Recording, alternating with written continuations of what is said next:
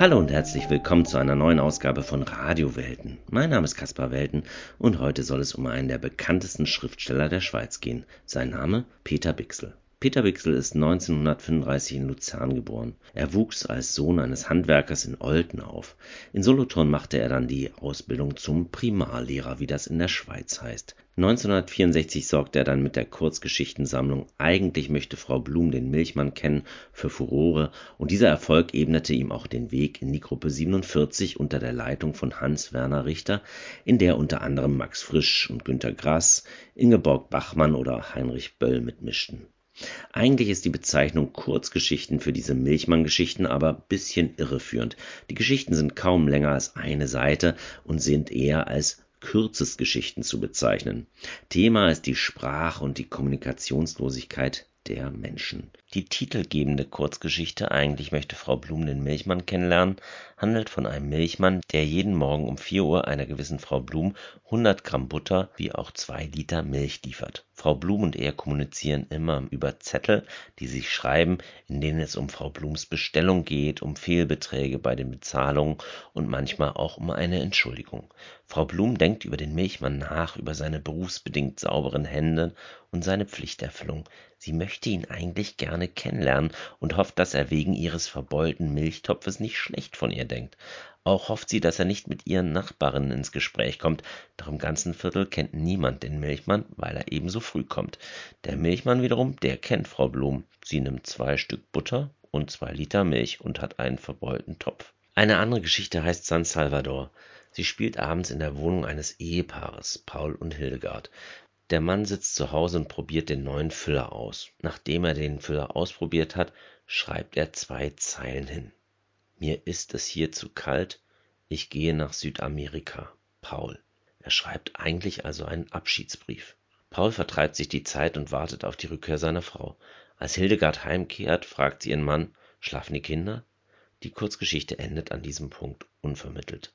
Ob Hildegard den gefalteten Zettel, den Abschiedsbrief ihres Mannes, der die ganze Zeit neben dem Zettel sitzen bleibt, liest und was sich danach zwischen den Ehepartnern abspielt, erfährt der Leser nicht. Vermutlich nichts. In der Kurzgeschichte Die Tochter, die fast in jedem Deutschunterricht eingesetzt wird, geht es um ein Ehepaar, das jeden Abend auf die Tochter am gedeckten Tisch wartet. Seit einem Jahr hat sie dort einen Job, weswegen sie später nach Hause kommt. Dennoch sitzen die Eltern immer am gedeckten Tisch. Bixel zeigt in wortkargen Dialogen und Gedankenfetzen der Eltern, dass diese ihre Tochter bewundern und gleichzeitig auch fürchten, dass sie sie verlieren. Die Haltung des Vaters, eines einfachen Arbeiters, wird deutlich, wenn er respektvoll von dem Bürofräulein in seiner Firma spricht, die ihm den Lohn auszahlt und die ihn an seine Tochter erinnert. Vergeblich versuchen die Eltern, sich das Leben der Tochter im Büro und in der Stadt vorzustellen. Die Geschichte endet damit, dass die Tochter nach Hause kommt der Tochter zu sagen, dass man sie vermisst, nach Südamerika zu gehen oder den Milchmann kennenzulernen. Es geht in all diesen Geschichten um gescheiterte Kommunikation, es geht um Sehnsucht und es geht natürlich auch um Einsamkeit. Die Geschichten waren ein riesiger Erfolg und machten Bixel auf einen Schlag berühmt. Er selber wiederum ist von den Geschichten auch im Rückblick weniger begeistert, wie er mir erzählt hat. Wenn ich heute kommt mal vor in diese Milchmann-Geschichten reinschaue, dann staune ich, was der Kerl konnte, der das geschrieben hatte. Ich weiß auch nicht, woher er das konnte, wie er das konnte. Jeder hat seine zwei, drei Grundthemen. Eines ist, meine Grundthemen ist, was ist das Erzählen? Wie funktioniert Erzählen? Genau das fehlt mir bei diesen sehr kunstvoll gearbeiteten Milchmann-Geschichten, die mir immer noch imponieren, aber ich habe den Eindruck, ein anderer hat sie geschrieben. Sie sind eigentlich nicht von mir. Mhm. Sie sind unreflektiert und witzlos. Ja, verzeiht bitte die Qualität der Aufnahme. Das Interview ist mittlerweile unfassbare 25 Jahre alt und wurde mit einem Kassettenrekorder aufgenommen. Aber wie kam es überhaupt zu diesem Interview? Damals hätte ich nie gedacht, dass ich mit diesem Interview einen Podcast mache. Das Interview diente meiner Staatsexamensarbeit, die ich eben über Peter Bixel geschrieben habe. Das müsste so 1998 gewesen sein. Der Titel Selbst- und Sprachreflexion im Werk von Peter Bixel. Und spannend war für mich der Hinweis, dass er selbst diese Milchmann-Geschichten als unreflektiert bezeichnet. Wir werden gleich bei seinem zweiten Erzählbändchen, den Kindergeschichten, sehen, was er unter reflektierten Geschichten versteht. Aber zunächst erzähle ich euch mal kurz, wie es zu diesem Interview kam. Ich bin während meines Studiums in Berlin Taxi gefahren. Eines Abends habe ich einen älteren Herrn von Dahlem nach Wannsee zum Sandwerder 5 gefahren, einer stattlichen Villa direkt am Wannsee. Auf der Fahrt unterhielten wir uns, er erzählte mir, dass er das literarische Kolloquium leite. Diese Einrichtung wurde von Walter Höllerer eingerichtet und beherbergte die Treffen der Gruppe 47, die ich ja schon vorher erwähnt habe. Der Fahrgast nahm mich dann in den Mailverteiler auf. Ende der Geschichte. Zwei Jahre später dann, ich trug mich mit dem Gedanken, meine Examensarbeit zu Bixel zu schreiben, sah ich, dass eine Diskussion mit Günter Grass und Peter Bixel eben da in Wannsee stattfinden sollte. Sie sollten über die Gruppe 47 reden. Ich rief also den Herrn an, ich habe Sie vor zwei Jahren im Taxi gefahren und so weiter und erklärte ihm mein Vorhaben. Er meinte nur, na klar, stelle ich Ihnen Peter vor. Und ich war wirklich baff. Und so saß ich dann da im März 1997 vor dem Büro von diesem Herrn, da rauschte Günter Grass vorbei und mir rutschte gleich das Herz in die Hose. Und dann kam Peter Bixel. Er war super freundlich, wir redeten kurz, auf Schweizerdeutsch natürlich auch, und er lud mich nach Solothurn ein. Wir könnten ja da das Interview machen. Ein halbes Jahr später machte ich mich dann von Basel aus, wo meine Schwester wohnte, auf den Weg nach Solothurn, und Peter Bixel holte mich vom Bahnhof ab. Ich weiß noch, wie ich da mit einer Blume in der Hand stand und extrem nervös war. Wir gingen durch die Altstadt von Solothurn. Er hatte dort ein Zimmer gemietet, wo er schrieb. Ein kleines Zimmer voller Bücher. An der Wand hingen Bilder von Frisch und Dürrenmatt, aber Peter Bixel nahm mir meine Nervosität schnell. Ich war ja schon immer Fan von ihm und seinen Werken, aber so einen klugen, hintersinnigen und dabei so grundbescheidenen Mann habe ich noch nie getroffen. Wir unterhielten uns dann bestimmt eine Stunde lang und ich nahm das Interview eben auf. Anschließend sind wir dann noch was trinken gegangen, ins Kreuz. Das ist Peter Bixels Lieblingskneipe in Solothurn, wo auch viele seiner Zeitungskolumnen entstanden sind und auch spielen. Man kann, glaube ich, wirklich sagen, dass er ein leidenschaftlicher Kneipengänger ist, dem Ort, wo noch Geschichten erzählt werden. Aber dazu kommen wir später nochmal. Naja, zwei Stunden später saß ich dann wieder mit einem kleinen Schwips im Zug nach Basel und war einfach restlos begeistert.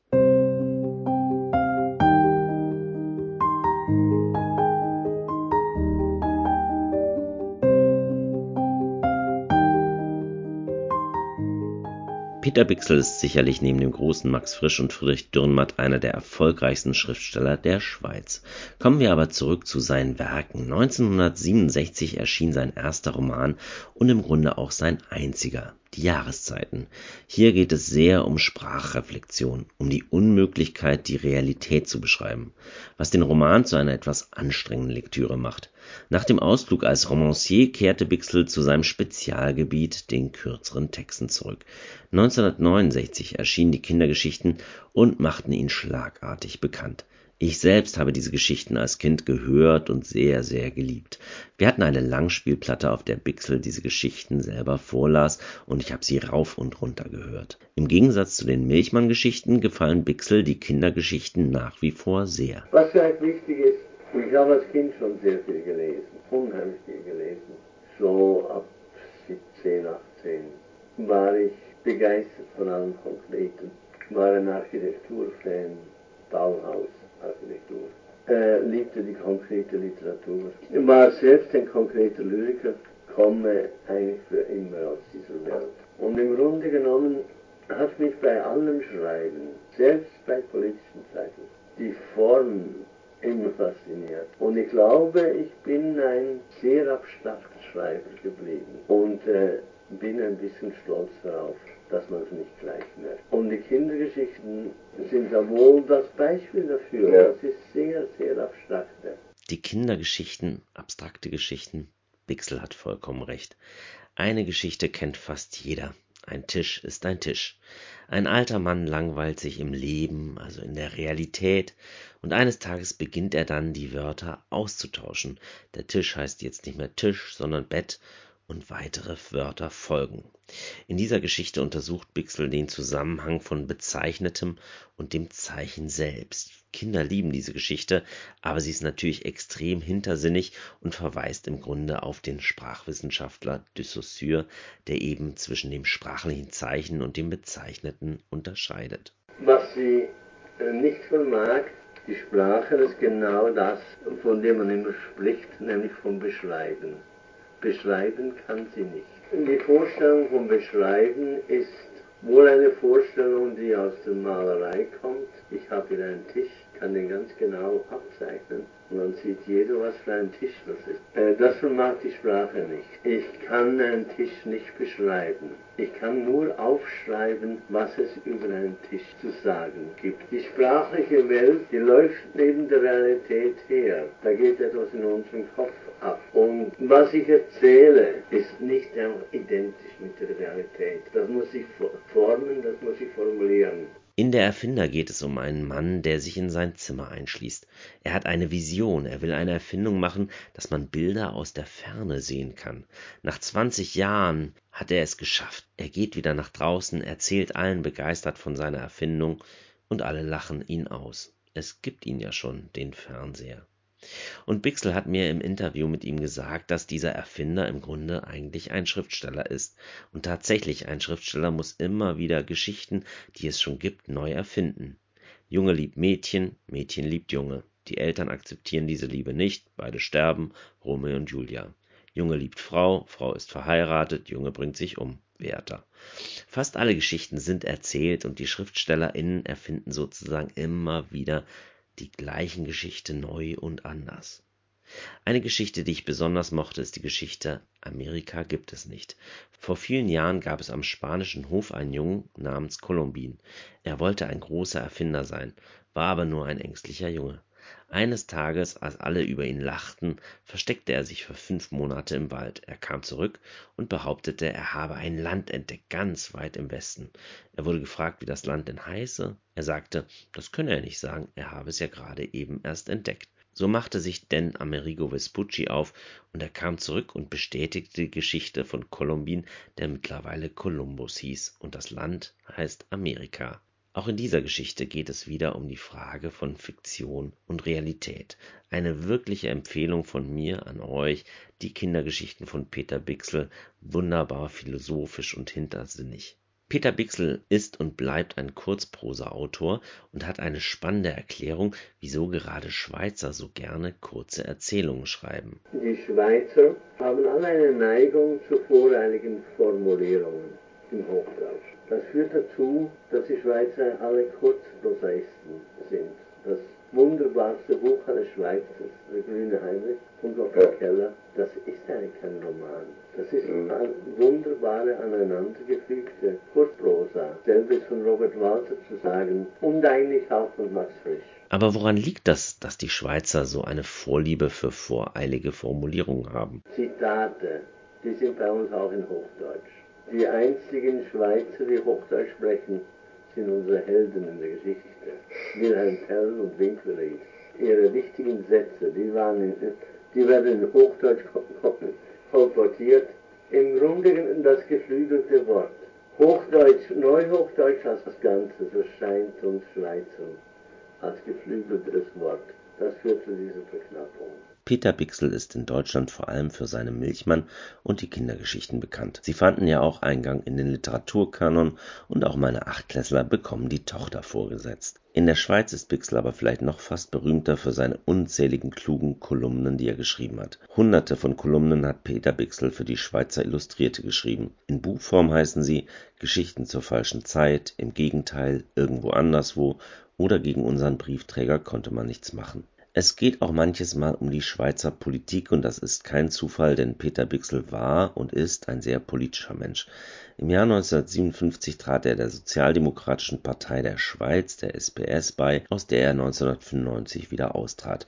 Er bezeichnet sich selber als Sozialist. Zwischen 1974 und 1981 war er als persönlicher Berater und Redenschreiber für Bundesrat Willy Ritschard tätig, mit dem er auch befreundet war aber wie bei Bixel zu erwarten, kommt das Politische auf leisen Füßen daher. Zu seinem 80. Geburtstag wurde Bixel gefragt, welches seine Lieblingskolumne sei.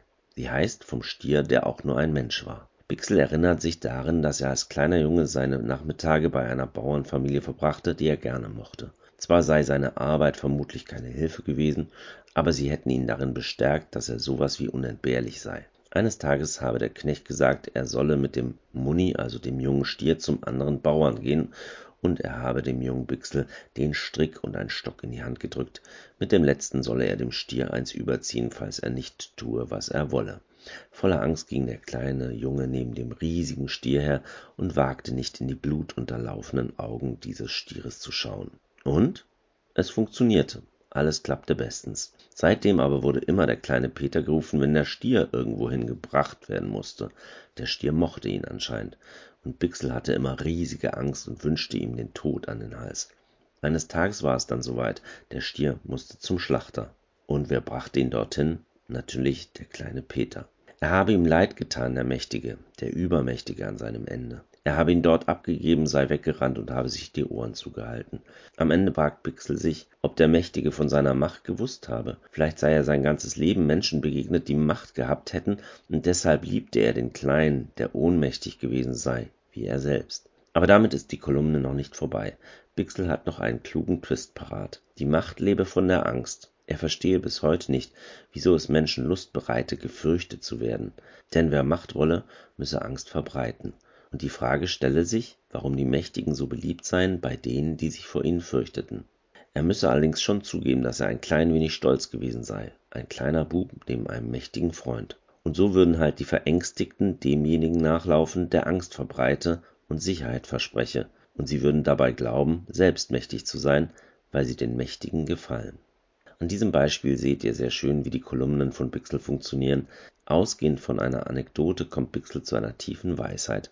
Mich erinnern die Kolumnen in diesem Vorgehen immer ein bisschen an die Kalendergeschichten von Johann Peter Hebbel. Ich habe Peter Pixel gefragt, welchen Unterschied er zwischen dem Schreiben von Kolumnen und dem Schreiben von hoher Literatur sehe. Ich hielt das immer für zwei Sachen. Ich bin Bürger, ich interessiere mich für die Aktualität ich kann ein bisschen schreiben, aber mit dem Schriftsteller hat es nichts zu tun. Äh, das glaube ich heute nicht mehr. Äh, es ist dasselbe. Es ist mir sehr zur Gewohnheit geworden, Kolumnen zu schreiben. Ich habe wohl so in der 68er Zeit damit angefangen und seither regelmäßig Kolumnen geschrieben, möchte es auch weiter tun. Ich kämpfe da um eine Literaturform. Und diese Literaturform heißt Feuilleton. Ich glaube, mein Hauptberuf, mein Hauptberuf ist Feuilletonist. Peter Bixel ist mittlerweile 87 Jahre alt und er schreibt nicht mehr. Vor kurzem hat er in der NZZ ein ausführliches und tolles Interview gegeben. Auf die Frage, wie es ihm damit gehe, nicht mehr zu schreiben, sagte er, Schriftsteller würden diese Frage hassen, wieso sie schreiben, aber eigentlich sei diese Frage sehr berechtigt. Ihm sei immer drauf eingefallen, stimmt, man könnte es auch lassen. Er habe es inzwischen gelassen und lebe sehr gut damit. Tagebücher gebe es keine von ihm. Einmal habe er einen Fotoapparat gekauft. In New York habe er ihn dann dabei gehabt, und das habe ihm den ganzen Tag versaut. Er habe alles nur viereckig gesehen. Auch das Tagebuchschreiben habe ihm den Alltag versaut. Auf den Hinweis, dass er politisch pessimistisch wirke, weil er das Desinteresse an der Demokratie und den Untergang des Liberalismus konstatiert, meint Bixel, er sei immer schon ein leidenschaftlicher Pessimist gewesen. Die Optimisten hätten die Welt zerstört. An anderer Stelle in dem Interview weist Bixel darauf hin, dass er die Langeweile sehr, sehr möge. Er wundere sich immer, dass die Leute lange leben wollen, aber es dabei immer kurzweilig haben wollen. Dann werde das Leben ja gerade erst kurz, dann sei nach jedem Augenblick wieder Weihnachten. Das Interview endet mit der Frage, ob er lange leben möchte. Bixel schließt mit dem Hinweis, weiß der Teufel, das sei nicht geplant gewesen, man könne ihm nicht vorwerfen, dass er jemals etwas unternommen habe, um alt zu werden, er sei nicht daran schuld, dass er alt geworden sei.